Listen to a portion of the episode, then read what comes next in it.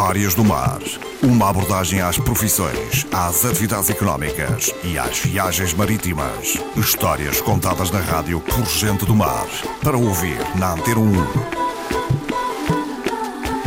Bom dia, bem-vindos a mais umas Histórias do Mar aqui na manhã de segunda-feira no som da Antena 1.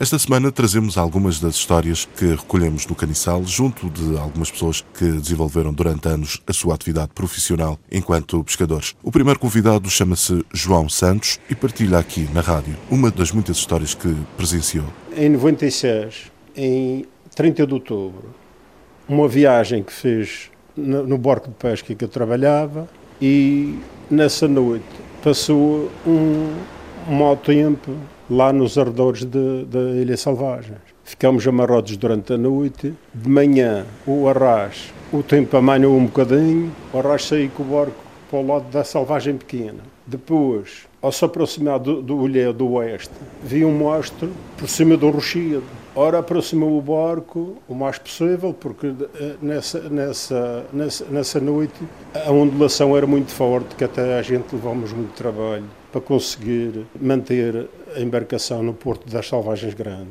porque o barco eh, eh, rebentou aquele cabo da, do, do, da, da, corrente, do, da âncora, e depois, no outro dia, com a Manu, fomos para, para o lado das Salvagens Pequenas. Quando encontramos isso, vimos já uma, uma pessoa, além do monstro, já apareceu uma pessoa a assinar com um pedaço de pano. Portanto, era um naufrágio que tinha a Vestei, que era um iate americano, e ia uh, sair daqui do Funchal.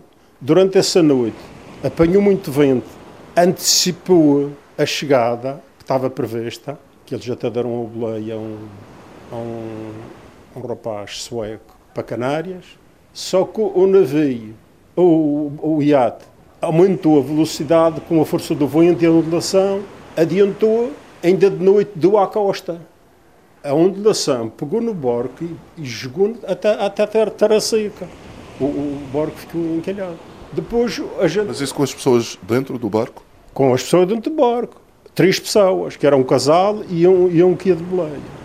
Ora, a seguir, o arrasto, como tinha conhecimento daquilo, porque a gente normalmente ligava, andava na pesca do atum, o arrasto percebia daquilo fui pôr o barco num local mais próximo possível para a gente arriar o bote, o bote de arremos, para fazer essa. E aí tentámos ver se alguém se jogava ao mar, mesmo que aquele mau tempo da parte deles.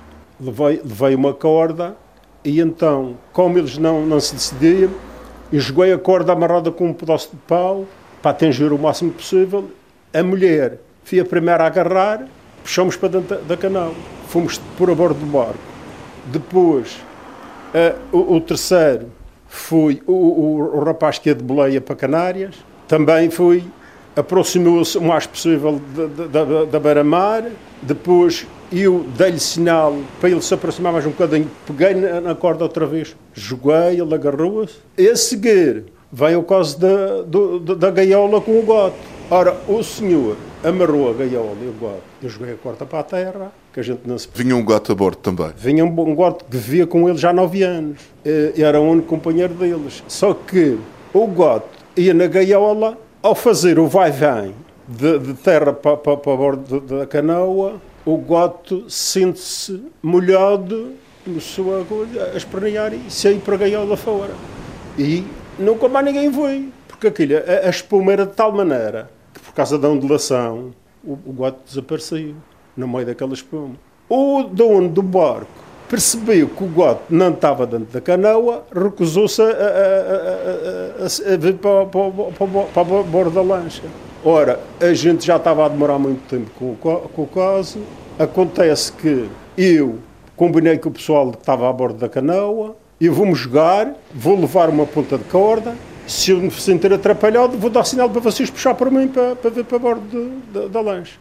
Então fui assim, joguei-me, espreitei a melhor uh, solução para mim, joguei, agarrei-me, nadei forte, porque nessa altura era um dos melhores nadadores daqui da zona do Guaniçado. Depois cheguei à terra. O que, o que percebi é que ele não sabia nadar, o dono do bar. E aí ele sentou-se no chão, que o gote não aparecia. Eu então fingi que o gote estava dentro da, da, da canoa e ele então ficou mais animado e deixou-se deixou amarrar. Ora, amarrou-se amarrou e eu depois fiz de vai-vem. Fiquei com a parte de corda para mim, em caso de, de haver atrapalhamento.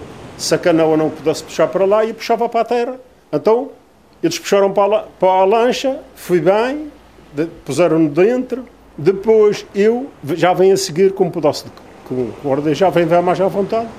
Depois joguei-me uma hora outra vez para a canoa e fui quando viemos todos para, para bordo do barco e seguimos viagem para a Ilha da Madeira, porque o, o arrajo, entretanto, enquanto a gente ia fazendo os salvamentos, que eram de cada vez, já entrou em contato com a rádio uh, da Ponta de São Lourenço, a rádio naval, e para dar conhecimento à capitania, a capitania também confirmou que de facto houve muito vento durante a noite e muita ondulação, e assim viemos para a Madeira e chegamos outro dia. Muito obrigado então por ter falado para a Antena 1. Até uma próxima. Obrigado e até qualquer dia.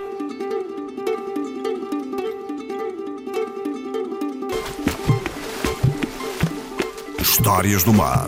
Uma abordagem às profissões, às atividades económicas e às viagens marítimas. Histórias contadas na rádio por gente do mar. Para ouvir na Antena 1.